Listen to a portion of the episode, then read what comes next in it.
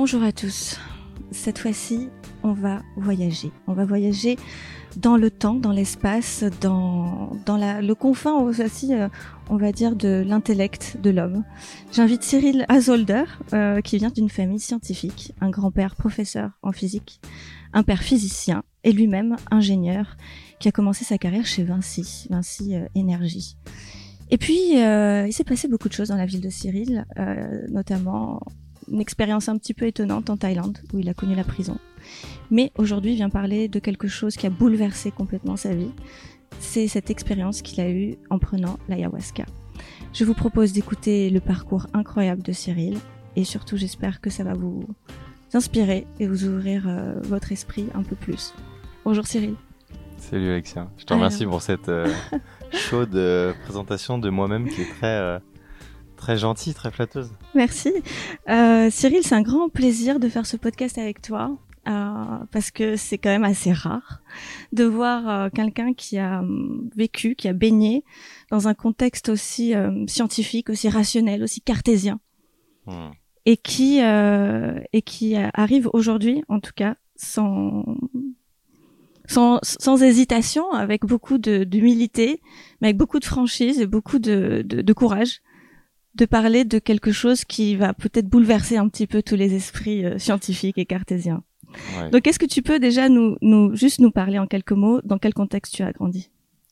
Déjà pour rebondir sur ce que tu as dit, euh, je pense que j'ai fait le grand écart et que ce grand écart il a des conséquences, mais on, on va en parler. Ouais. C'est pas facile. J'imagine. Euh, alors, c'est quoi ta question, pardon? Dans, dans quel contexte tu as grandi Alors, j'ai grandi dans une famille athée. C'est Ouais. important de le dire parce qu'on va parler de spiritualité plus tard. Ouais. Euh, très scientifique, comme tu l'as dit, euh, avec un père ingénieur, euh, chercheur, une sœur ingénieure, une mère comptable, un grand-père prof de chimie. Enfin, on parlait chiffres à la maison, beaucoup de sciences. Donc j'ai été éduqué dans la science. Et euh, c'est un peu ce, ce qu'on m'a mis dans la tête en termes de croyance sur euh, la vision du monde. Donc mon prisme du monde, c'était tout n'est que loi physique d'Einstein, mais sans métaphysique derrière. D'accord. C'est-à-dire sans vie après la mort, sans énergie, hein, sans invisible, sans, sans spiritualité. Tu vois, on, on m'a inculqué que la spiritualité n'existait pas. Et, et quand on te parlait même de religion, c'était euh, c'était Karl Marx quoi, l'opium du peuple, c'était c'était quelque même chose de dérision, hein. même pas. Encore pire que ça, c'était euh, depuis qu'on a découvert euh, la science, on a arrêté la religion, quoi. D'accord. Tu vois, en mode euh, la, la nouvelle religion, c'est la science. Ouais. C'était ça un peu à la maison, Intéressant. surtout du côté de mon père. D'accord. Et, et très anti-religion du coup. Donc je suis jamais à l'église, je suis jamais, j'ai jamais eu aucun cours de catéchisme de ou d'aucune autre religion d'ailleurs. Donc j'avais aucune ouverture d'esprit. J'étais très ignorant et euh, et ça m'a un peu mis des œillères et ça m'a permis de, enfin permis de traverser toute l'adolescence et le début de la vie adulte avec beaucoup de naïveté jusqu'à ce que je découvre des choses euh, en voyage en Asie directement dans des spiritualités qui n'étaient pas liées à ma culture et que je découvre par exemple la méditation, des choses comme ça, et que je passe par le corps directement, mais sans avoir aucune info, et juste en ressentant des choses.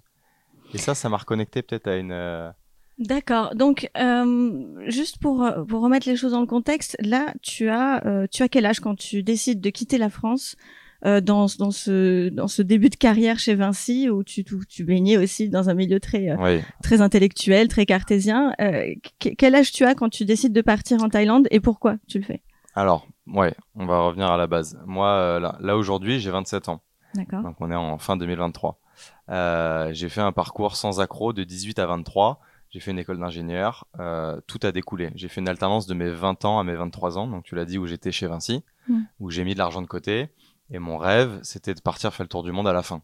En solitaire. Donc j'avais déjà ce côté très euh, entreprenant, je voulais voyager, je voulais découvrir le monde, j'avais vraiment cette soif. Il y avait vraiment une soif de culture au sens large et aussi de découverte de moi-même. J'avais besoin de faire une introspection pour me retrouver parce que je pense que j'avais été dans un carcan un peu euh, social, familial euh, qui m'allait pas et où je pouvais pas exprimer mon être.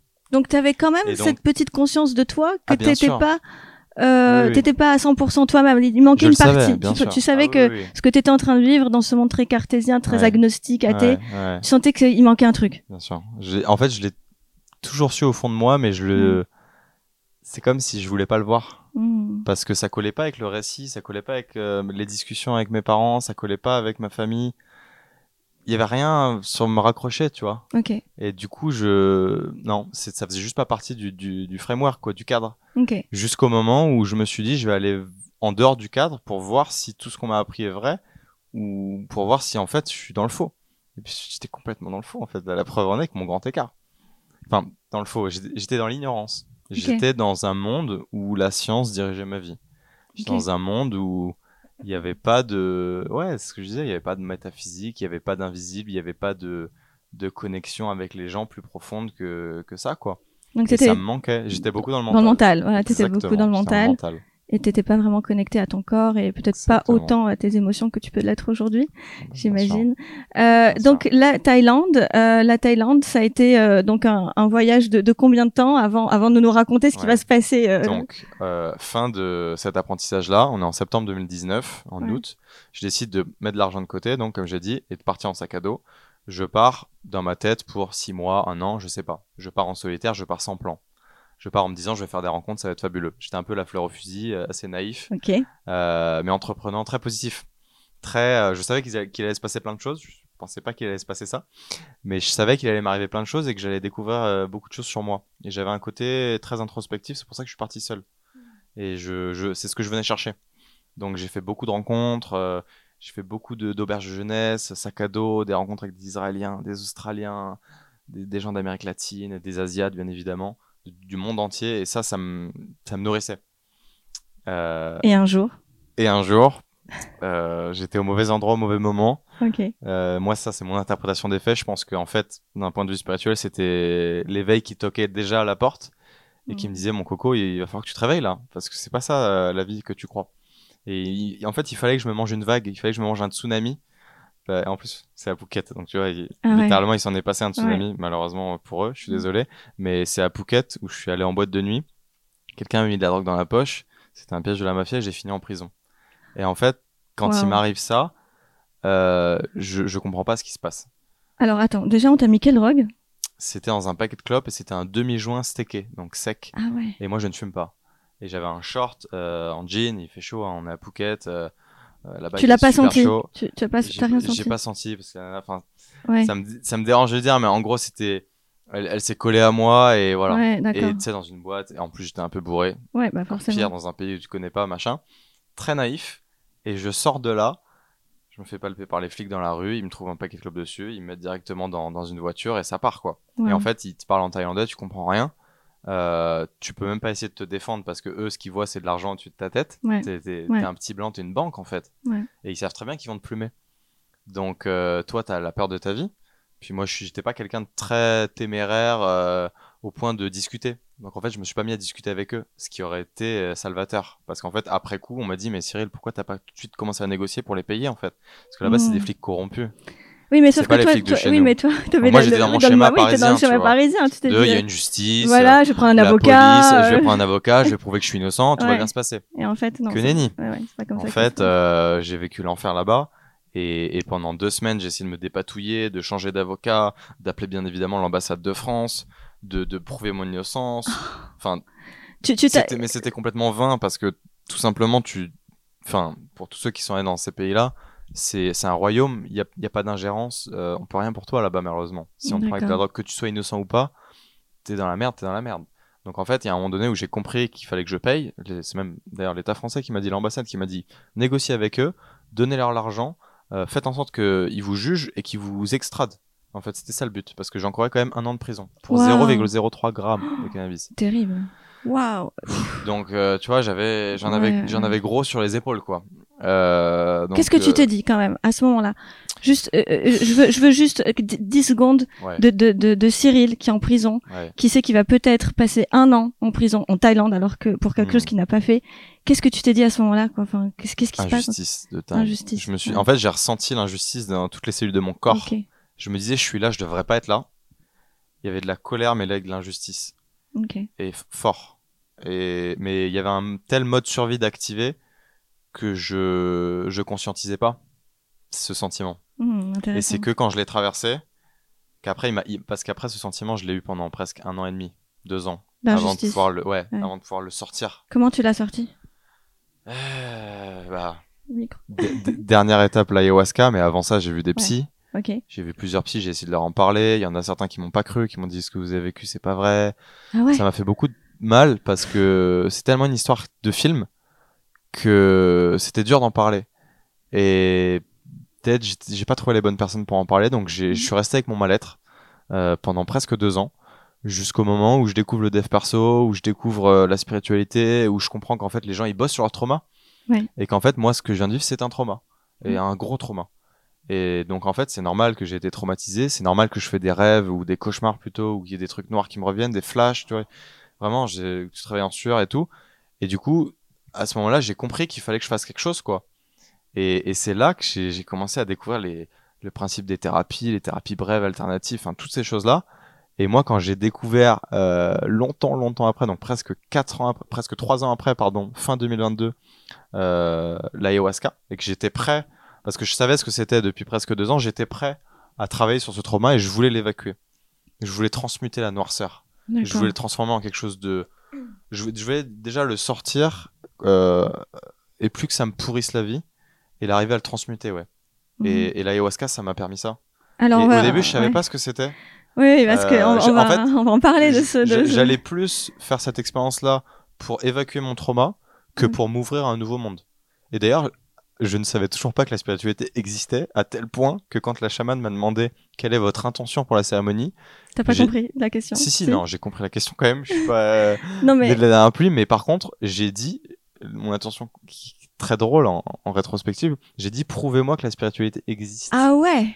J'étais à ce point-là, tu Hyper vois. intéressant. J'étais à ce point-là. Hyper intéressant. Donc je peux te dire qu'après l'avoir fait, effectivement, ça existe.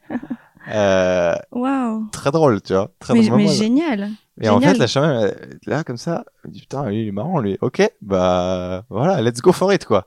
On va, tu vas, tu vas, tu vas, tu vas voir certains trucs, quoi. Ça va être sympa. Et en fait, euh, j'ai bossé mon trauma, bien évidemment. Ça m'a permis de, d'extérioriser, grosse libération émotionnelle, grosse, euh, release, tu vois. C'est Mhm. vraiment genre, c'est bon, l'injustice, elle est passée. Maintenant, j'ai plus, je suis en paix. On me demande souvent, tu vois, euh, la Thaïlande, t'as un ressentiment? Non. C'est un formidable pays, la Thaïlande. Ils sont magnifiques, les gens en Thaïlande. C'est juste que je suis tombé sur les mauvaises personnes.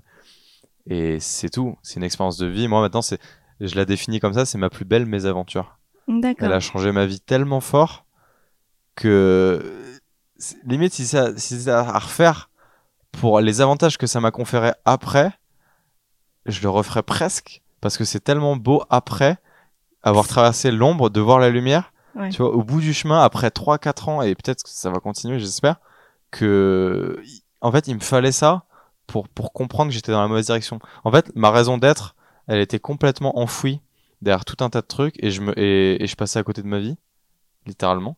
Et ça m'a permis de me remettre dans le droit chemin avec une baffe très violente et de me, et de me faire comprendre euh, qui j'étais, où je voulais aller et ce que je voulais, euh, comment je voulais habiter mon existence en fait.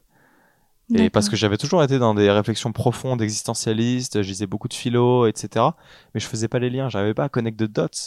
Ouais, et ça, avec l'ayahuasca, ça a été un moment eureka, quoi. Quand je suis passé de la physique quantique à la métaphysique, Alors, justement, j'aimerais qu'on qu'on parle un petit peu de, de ça.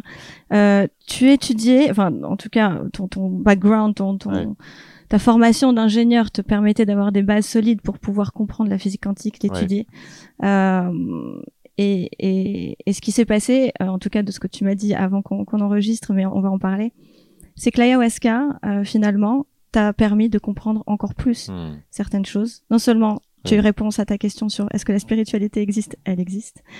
Mais euh, ce qui est intéressant, c'est de voir comment est-ce que ils te l'ont montré cette spiritualité et comment ça t'a métamorphosé déjà en tant qu'homme, mais aussi en tant que physicien, enfin en tant qu'ingénieur et en tant que petit copain aussi, puisque tu avais ta copine, tu l'as fait avec ta copine, hein, c'est ça? Ouais, voilà, donc euh, euh, donc juste une, euh, c'est intéressant quand même parce que tu tu, tu étais euh, quand même baigné, on le rappelle, dans un milieu très cartésien avec des, des parents euh, professeurs, scientifiques, etc.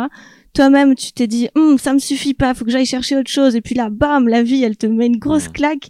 Mais tu continues quand même avec les moyens que tu as de te guérir du trauma, mais de continuer la science telle que tu l'as toujours apprise, comme Parce tu que parce que tu aimes la science. Ouais, j'aime. Et tu es quand même curieux de comprendre euh, ce qui se passe Ouais. dans notre réalité. En fait, pour répondre à la première partie de ta question, euh, qui est très tangible, très concret. Comment ils m'ont montré en fait Ouais. Euh, Moi, j'ai étudié la physique quantique depuis euh, 10 ans. La première fois qu'on a parlé de physique quantique, j'avais 18 ans. Mhm. Et ça m'a tout de suite passionné. Je me suis dit, putain, dans l'infiniment petit, il n'y a pas les mêmes règles que dans l'infiniment grand. Ouais. Il se passe des trucs qu'on n'explique pas, la superposition des états, l'intrication quantique, c'est formidable. Puis en plus, j'ai passé le bac en 2014. Pour ceux qui savent, c'était la découverte du boson de Higgs. Ouais, c'est le champ de Higgs d'ailleurs. Complètement, mais on l'a appelé la particule de Dieu quand même. Exactement. Moi, j'étais transcendée quand c'est sorti. C'était l'année de mon bac. C'est et en fait, incroyable. moi, je suis passé à côté parce que pour moi, c'est une particule comme une autre. Ouais. Et, et- mais, mais ça m'intéressait. Et donc, j'ai commencé à étudier. Après, je suis allé en DUT mesures physiques, où là, j'ai majoré quasiment, où j'étais deuxième ou troisième, je m'en rappelle plus, mais mon DS de physique quantique, parce que j'étais passionné, c'était ma- la matière qui m'intéressait le plus. Pour moi, il y avait aucune autre matière de toute la physique, chimie, qui égalait celle-ci. Pour moi, elle, elle me fascinait, cette matière-là Mhm. parce qu'elle était étrange, elle était, on comprenait pas. Enfin, bref, j'étais passionné par ça. Et, et je m'étais jamais transfiguré le truc qu'il y avait un pont entre ce champ de la physique de l'infiniment petit du subatomique et la vie des humains. Pour moi, c'était deux trucs qui n'avaient rien à C'est voir en fait. Ouais. Ah ouais. Et donc en fait, parce que j'avais pas, j'avais pas l'impression qu'on était des amas d'énergie. Ah. J'avais juste l'impression qu'on était des animaux, telle euh, l'histoire de Darwin qui descend du singe. Et tu vois, j'avais pas la même. Mais pourtant, on est quand même tous faits d'atomes. En fait, on est tous Ouais, mais je faisais pas le lien, Tu tu pas vois. le lien. Je c'est me disais, c'est, c'est de la matière organique, c'est de la, c'est de la biochimie, Waouh. c'est C'est hyper intéressant de voir et que je- les et j'avais pas fait le lien. Et donc en fait, c'est pour ça que je dis quand j'ai fait le lien entre la, la physique quantique que j'étudiais avec la physique des particules, etc., et la métaphysique slash spiritualité, qui est la même chose en soi. C'est deux mots différents qui veulent définir la même chose, Ouais. le monde de l'invisible, les ondes, etc. Tout ce qui se passe dans l'invisible en fait, Ouais. et qu'on explique ou qu'on n'explique pas parce que la science avance, mais elle avance lentement par rapport à l'infinité de ce qui se passe dans, le pas. monde de l'invisible. et ben, au final, je me suis dit, mais ouais, j'ai fait le pont entre les deux. Et en fait, l'ayahuasca me l'a montré. C'est-à-dire que c'est comme si j'avais, j'étais allé dans le champ akashique et que j'avais téléchargé de l'info et que je m'étais téléchargé un, un PhD, un doctorat en physique quantique sur tout un tas de sujets que maintenant j'arrive à expliquer. Comme Matrix, Euh, quand on te met, un, euh, peu, un peu, ouais. quand on te met Mais- la, la et- et- compétence. mais littéralement. ouais. Et, mais ça avait par contre des semaines et des semaines à arriver. Et c'est arrivé par bribes. Euh, Parce que moi, j'écoute beaucoup de conférences et je, m'instruis beaucoup sur le sujet et je lis, etc. Et j'aime bien vulgariser. J'aime bien essayer d'expliquer ces concepts-là à des gens qui, à prime abord, sont intéressés mais ne comprennent pas trop la physique parce que c'est quand même compliqué. Et, et en l'expliquant, je me suis rendu compte que je comprenais des phénomènes qui, euh, normalement, sont compliqués à comprendre même pour des physiciens, tu vois. Des trucs, je te donne un exemple très concret. Euh, la conscience, Ah.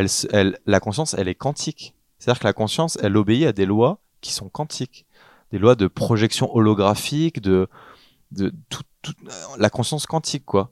Le, le fait que, par exemple, je, je vais dropper un nom, mais euh, il y a un physicien euh, très connu qui s'appelle Philippe Guillemant, que tu connais peut-être, qui fait des conférences là-dessus Mhm. qui a été directeur de recherche au CNRS pendant 40 ans, maintenant il a presque 70 ans, et qui explique la conscience quantique. Bah ça, moi, je pourrais te faire une conférence dessus. D'ailleurs, j'en ai donné des... C'est vrai. J'ai deux, deux des conférences sur la conscience quantique, où il y avait très peu de gens dans la pièce, mais où une petite dizaine de personnes, c'était euh, en mai-juin, parce que je voulais partager ça aux gens. Pour moi, c'était c'était dingue de comprendre qu'en fait, c'est la conscience qui crée la matière. C'est-à-dire que tout ce que tu vois, toute la réalité qui t'entoure, c'est le fruit de ta conscience, c'est une projection de ta conscience. C'est-à-dire que la conscience a un impact sur la matière, parce qu'en fait, la matière, c'est de l'énergie, et l'énergie, pour qu'elle soit figée, il faut qu'elle elle ait un observateur, et l'observateur, c'est ta conscience. Donc c'est l'observateur qui fige une réalité. C'est pour ça qu'on dit que c'est une superposition d'états entre 0 et 1, et c'est toi qui décides quel état ça prend.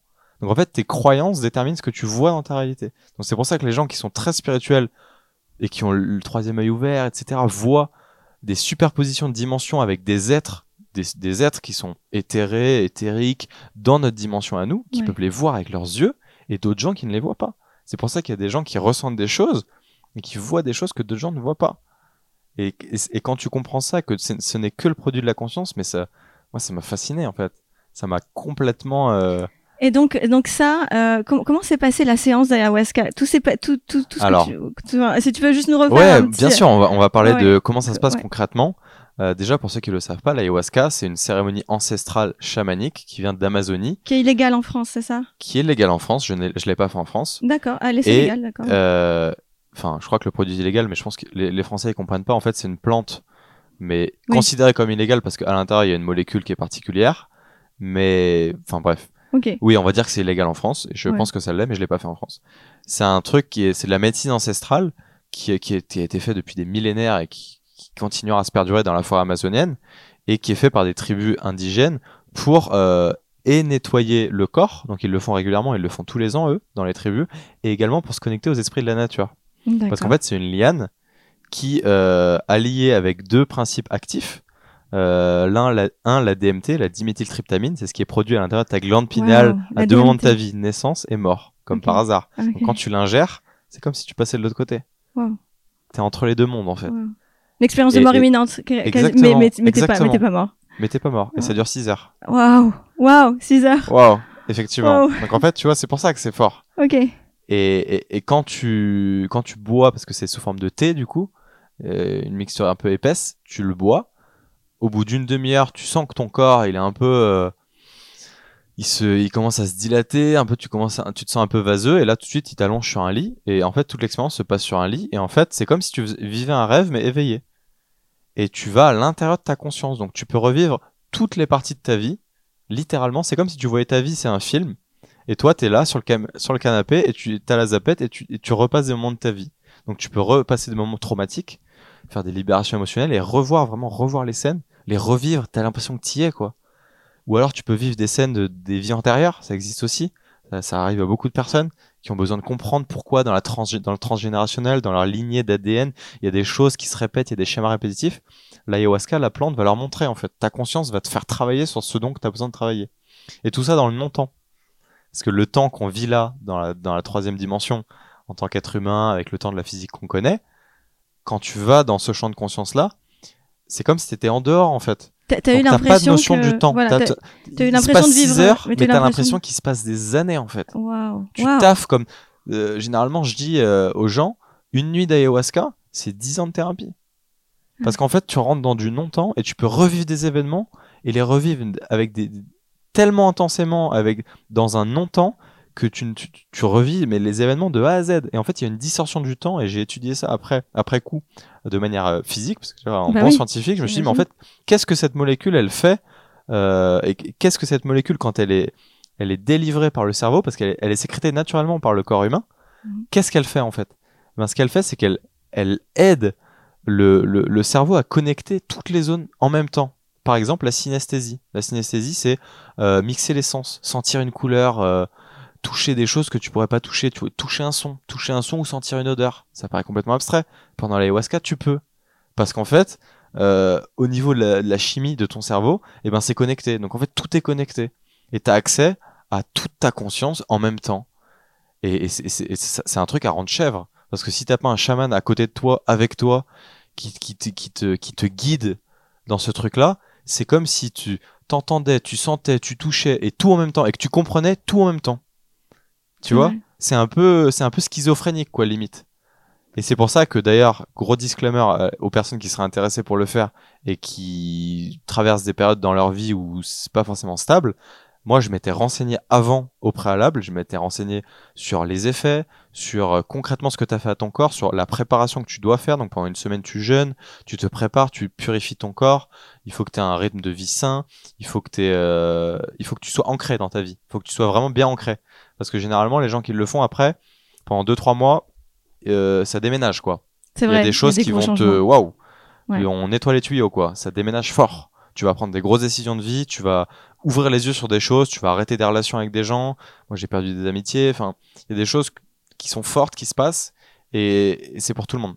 Parce que quand on t'ouvre les yeux sur ta réalité, forcément, ça fait bouger des choses. Donc, gros disclaimer, euh, n'y allez pas à la légère ceux qui sont intéressés par ça. C'est une expérience de vie, c'est un aller sans retour.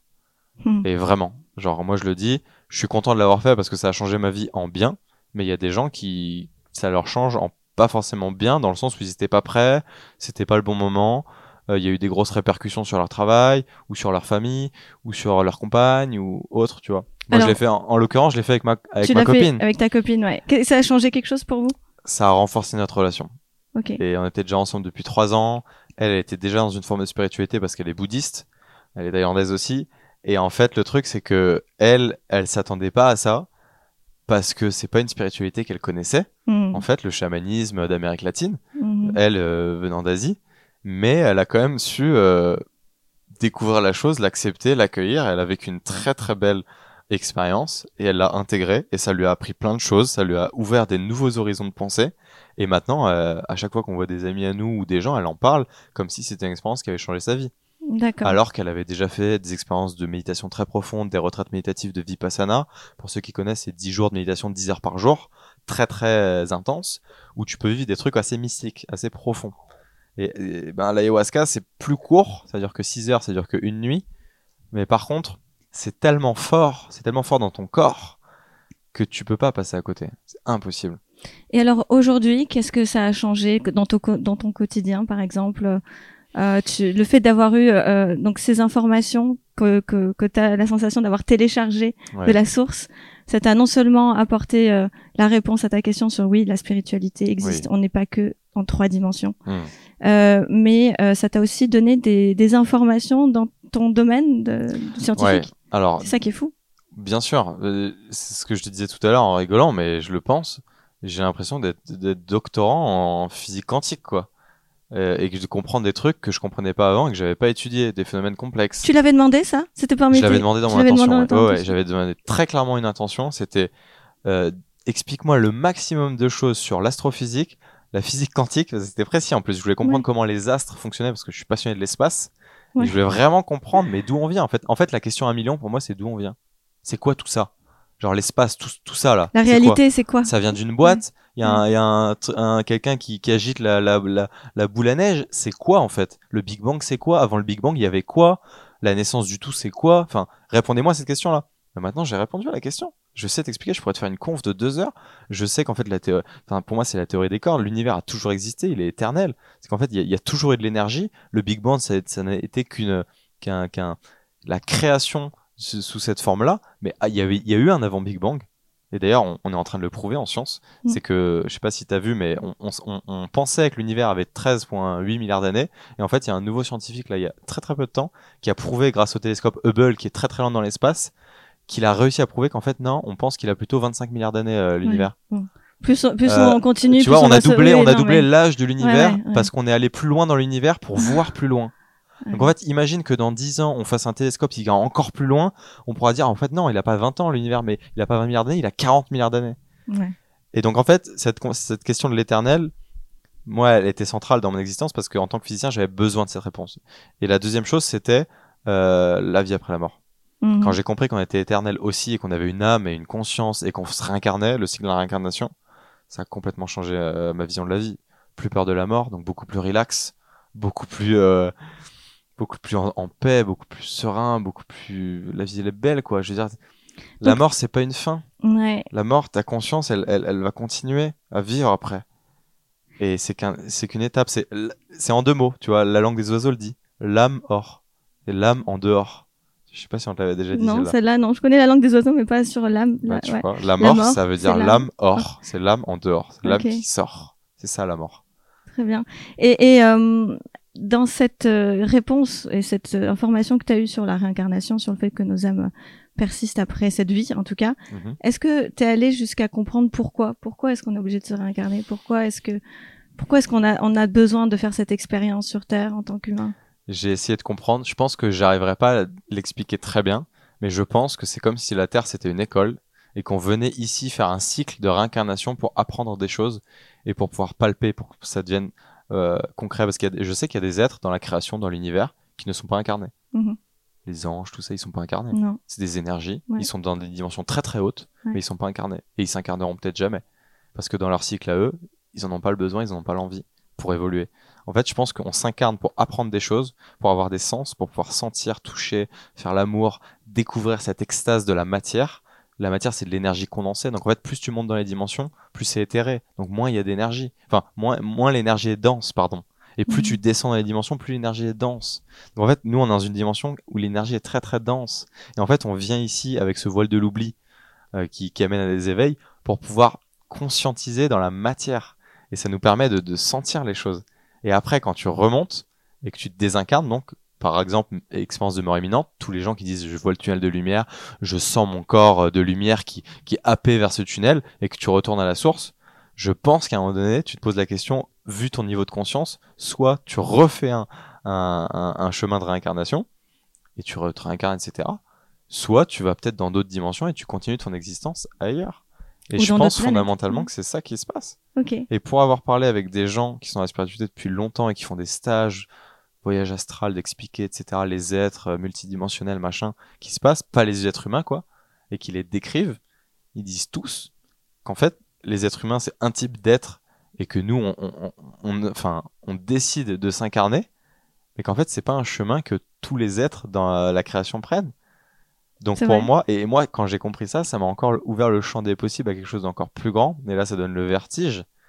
C'est-à-dire qu'en fait, dans la galaxie, il n'y a pas que des planètes avec des, des, des, des êtres de chair et d'os comme on est, mais il y a aussi des êtres qui sont faits d'autres choses. Exact. Et ça, ça m'a... Waouh. Mais je, suis trop... euh, non, non, j'adore. Je me suis juste dit que on est à, à 30 minutes et que c'est, trop dommage. Euh, je te conseille de lire euh, Les trois vagues de volontaires de Dolores Cannon. J'ai déjà écouté Dolores Cannon et en- Ok. bah, je fais partie de la troisième vague. On fait partie de la troisième vague. Et je écouté beaucoup Dolores Cannon. J'ai Ouais. lu un de ses bouquins. Pas, pas celui de la vague des volontaires, mais j'ai lu un de ses bouquins. Ok. Il s'appelle Les Gardiens. Les gardiens, voilà. Bon, bah, enfin, non, là, là, là, ça va faire objet d'une troisième, une dixième, on va faire dix podcasts avec toi, Cyril. Euh, écoute, je, je, alors normalement, c'est des 30 minutes, entre 30 et 35 minutes, mais j'ai quand même envie de te poser une toute dernière question. Euh, c'est quoi maintenant le but de ta vie? Waouh. Euh, moi, là, tout de suite, actuellement, je suis dans une phase à l'échelle personnelle où j'ai envie de continuer mon chemin d'évolution parce que je sais, en ayant ouvert la porte, qu'il y a des belles choses derrière et il faut que je continue à, à, à faire des expérimentations qui me permettent d'être moi-même et d'être authentique à 100%, d'être dans mon excitation euh, première. Parce que pour moi, la spiritualité, c'est faire ce qui t'excite le plus, en fait, dans la vie. ça. Parce que c'est que des expérimentations. Euh, et donc, j'ai envie de faire les choses qui m'excitent le plus, à savoir découvrir le monde de l'invisible, euh, parler avec les gens. Moi, j'ai créé un, un podcast qui s'appelle Time for Human, Voilà, où très bien. je pose des questions profondes aux gens, où j'essaye de, de, de, de planter des petites graines, d'é- d'éveiller à ma manière les gens qui sont pas au courant de ces sujets-là et qui pourraient être intéressés par euh, quelqu'un comme moi qui a un parcours bah, très scientifique. En fait, j'aime bien passer des messages et j'aime bien échanger avec les gens et j'aime bien euh, ressentir des émotions parce que je suis assez hypersensible. En fait, Mhm. j'ai envie d'en faire quelque chose, tout ça. Peut-être, j'ai déjà commencé à organiser des événements. J'aimerais bien que collectivement et individuellement, on parle de ces sujets-là et on les prenne au sérieux euh, pour pour avancer, quoi. Parce que euh, malheureusement, dans notre société à l'heure actuelle en France, le sujet est pas assez pris au sérieux pour moi. Je suis tellement d'accord avec toi. Tellement d'accord avec toi. Je pense même que euh, la France, pour moi, et l'Europe, mais surtout la France en particulier, euh, sous cette casquette de laïcité, de euh, agnostisme, de, de, tu vois, où, où où on ne doit pas parler de, de religion, on ne doit pas parler de spiritualité. Tout est tout est scientifique et encore que scientifique, ok, mais finalement, est-ce qu'on est vraiment fort, les plus forts dans la recherche? Je sais pas. Je non, sais et puis est-ce que c'est c'est même pas la question, tu vois, c'est que le problème c'est que ça nous enferme comme. Exactement. C'est que ça, ça nous met des œillères et ça nous ça, ça nous rend bêtes spirituellement en fait. On est sûrement un des seuls pays dans le monde entier qui, vu qu'on a aboli une religion d'État et qu'on est plus, qu'on est coupé d'une spiritualité, on a encore la culture judéo-chrétienne, mais on est coupé de notre spiritualité. Ouais, Donc, il y a la moitié du peuple qui se dit athée, Ouais. ou même peut-être 60%, je crois quand même les chiffres, c'est énorme. Et en fait, tous ces gens-là, ils ont un manque de transcendance Exactement. vis-à-vis des autres humains qui sont dans d'autres cultures et qui, eux, ont des transcendances et qui ont accès à, à ces mondes-là, à l'invisible, à en haut, à tout, tu l'appelles comme tu veux. Et moi, j'en ai souffert. J'ai passé 25 ans de ma vie sans transcendance. J'en ai fait des nuits blanches. Parce que t'as pas de réponse, en fait. Et au-delà du fait du manque de connexion que tu peux ressentir dans tes émotions, etc., t'as pas de réponse, en fait. Et tu vis, tu erres sans but dans l'existence. Et ça, c'est, c'est abyssal, en fait. Et, et, et moi, ça, ça, ça m'a laissé, mais sans voix, en fait. Et depuis que j'ai découvert ça, je me dis, voilà, au moins, tu vois, tu m'as demandé quelle est la, la, la raison de ton existence, ta raison d'être en ce moment. Bah, c'est de continuer à explorer ça parce que pour moi, c'est encore dingue. Tu vois, je m'en suis toujours parmi de mon éveil. Je suis encore dans l'éveil. Ça vrai. fait que un an Ouais. et je suis encore en train d'explorer et je suis encore en train de m'extasier devant ce que j'ai découvert, en fait. et redécouvert. Hmm. Et, et je pense que je vais y passer quelques années à découvrir ce champ-là. Parce que pour moi, c'est encore de la découverte. Tu le referais? Ouais, je vais le refaire, c'est sûr. Mais je le referai dans d'autres conditions, avec une autre intention, euh, pour aller chercher encore autre chose, peut-être plus profond, dans un autre domaine. Enfin, je le referai dans d'autres conditions, avec Bah, Plus de maturité, oui, puis tu voilà, avec un autre niveau de conscience, Ouais, en un fait. autre niveau de conscience, puis avec l'évolution que tu auras acquis. exactement. T'auras acquis, pardon. Ouais, euh, ouais. Et euh, ok, Euh, quel conseil tu peux donner à tous les sceptiques qui nous écoutent? Expérimenter. Franchement, il n'y a pas de mots. Moi, j'étais un sceptique.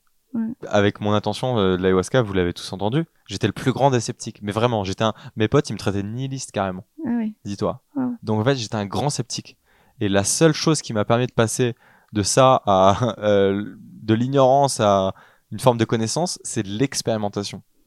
Et donc, quelle que soit la forme d'expérimentation, je conseille aux gens qui sont sceptiques d'essayer quelque chose en fait. Et que que ça passe par le corps pour qu'ils en soient certains que ça leur est arrivé. Que ce soit pas un truc hypothétique, machin. En fait, a- arrêtez d'intellectualiser les ouais, choses. Faut, faut- faut Et, et commencer, voilà, que- ouais, exactement.